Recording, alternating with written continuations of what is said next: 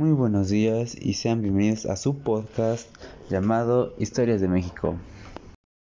Esta es una pregunta que nos han estado haciendo bastantes y es ¿cómo era la economía durante el gobierno de Juárez? Pues a su parecer, cuando Juárez entró hubo un avance económico y una modernización de México, la cual principalmente se especializaba en impulsar a las empresas de gran utilidad con materias de comercio, industrias y distintos ramos eh, que impulsaban las riquezas nacionales.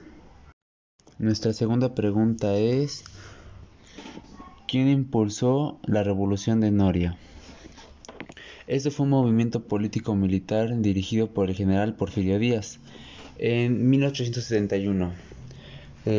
normalmente se hizo para impedir que Benito Juárez contendiera para una nueva reelección, lo que opin lo cual él no estuvo de acuerdo ya que violaba la letra y el espíritu de la Constitución de 1987.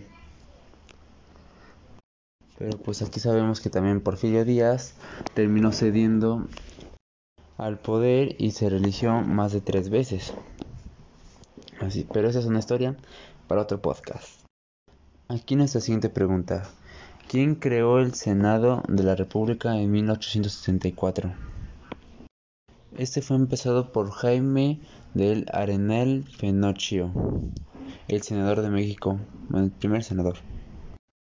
Este senado se creó en el gobierno de Lerdo de Tejada. Este fue un presidente que duró desde 1872 a 1876. Él también quiso tener un intento de reelegirse, lo que detonó en la rebelión de Tuxtepec, encabezada otra vez por Porfirio Díaz, y que culminó con el ascenso de este poder.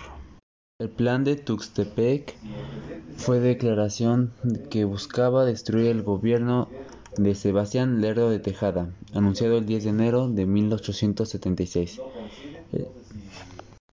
Y bueno, eso ha sido todo por hoy. Muchas gracias y hasta luego.